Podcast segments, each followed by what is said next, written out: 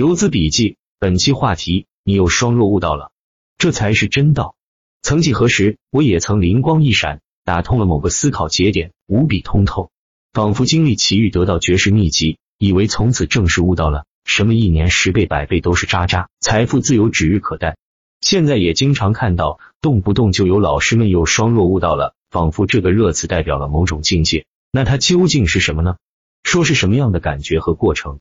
那今天我聊聊自己对悟道的看法，看看何谓真道，何谓假道。刚开始炒股后一年多，最经常悟道，经常在某一个时间点看到好多涨停股票，确实有很多网上的老师教授们教的知识点里的共性，比如所谓的形态、筹码，那时候经常划线，这里是支撑，那里是压力，种种，而且在某些时间窗口里和某些票里，好像还真的蛮有效。再后来又发现了。甚至几乎是一样的形态，一样的筹码，但是这只怎么就跟上一只完全走的大相径庭呢？再后来又悟到了什么均线量柱弱转强，预期差到题材周期到情绪周期，你总会发现当时好像发现了新大陆，而且在当时也好像真的解决了自己之前好多问题和节点。但是在后来呢，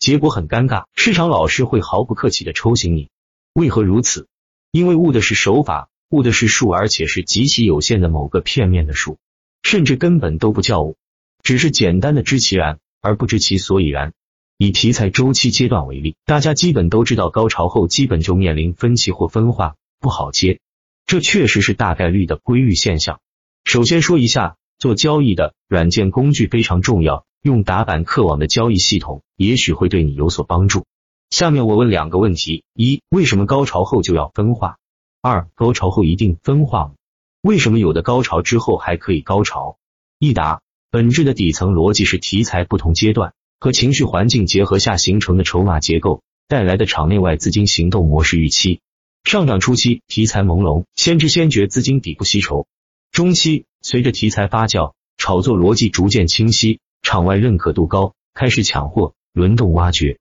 先知者开始获利。高潮期随着题材被认可。情绪高涨，在惯性下板块内，阿猫阿狗都跟着鸡犬升天，前排更是快速领涨。此时抢筹程度逐渐降低，获利盘丰盈，看好的该买的都买了，而且板块个股都都已拉至高位，甚至超幅度透支预期，就等于接盘。短期则大概率阶段见顶，面临分化。二答：所有的题材在经过上面的题材周期阶段，都会面临抛压，但在牛市中或者情绪走主升阶段下。如果有先知先觉者提前通过足够的信息渠道过滤，判断题材的级别偏高及后面的发展空间，就可能在当天就快速洗筹续攻预期，高潮之后还可以连续高潮。那这里的判断就需要结合情绪环境、题材的周期阶段、题材的级别判断。静态解读消息和政策，从政策级别、行业中长期预期、业绩兑现情况、消息传播广度和宽度。四个方面预判题材级别动态，配合盘面吸金程度，感受赚钱效应的爆发，以及手中持有个股的板块地位、身位，以及个股的股性，包括市场地位来综合考量，而不是简单的得出一个所谓高潮之后必分化的概念。而所谓的情绪周期也同样如此，市场情绪周期理论一堆，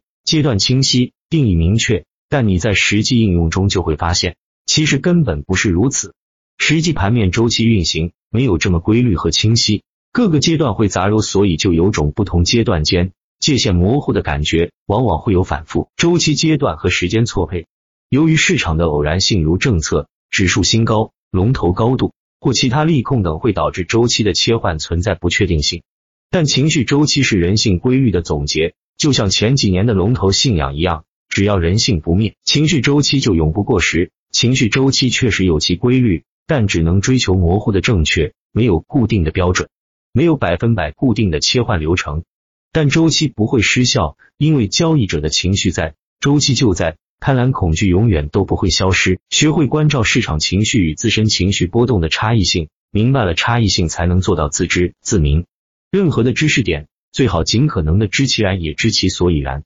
小气底层本质逻辑，才能更客观本质的思考推理。如果单纯的以所谓形态，均线、量能或者弱转强、半路、竞价、打板、低吸人气这些数的层面来理解市场，可能一段时间内灵验，过了时间就会进入回撤、亏本金、情绪懊悔的恶性循环周期，陷入技术逻辑陷阱。其次，最重要的就是超短底层逻辑的不断优化和重要节点的内在演变规律。比如前高标的亏钱效应明显，那动态标高不断接近前高点的同时，在题材级别相似的条件下，博弈情绪自然递减，持筹者就应该首先考虑提前减仓应对的策略。总是忙于应对临盘反应，或是总是面临隔日骤变的走势，那就不是一个合格交易员该有的状态。通过不断的贴近市场。根据过往经验及近期盘面喜好、消息、情绪预判，或找出当前市场热点、潜在热点、情绪所处阶段是发酵，对市场上涨、震荡、下跌分别做好推演及预案。开盘后分别根据盘中龙头股、情绪标杆股、板块情况、赚钱、亏钱效应发散情况、盘口强度进行确认，然后根据预案进行操作。所谓悟道，就是不断找出个人认知和市场实际的差距。不断思考每个知识点的底层逻辑，通过现象抓本质，最终大道同归，以点连线形成连结，逐步逐条捋清个股市场涨跌的因素，以及这些因素在不同阶段支配涨跌的主次，不断缩小与市场老师差距，最终达到先人半步抢占先机。了解了本质，才能悟到真道。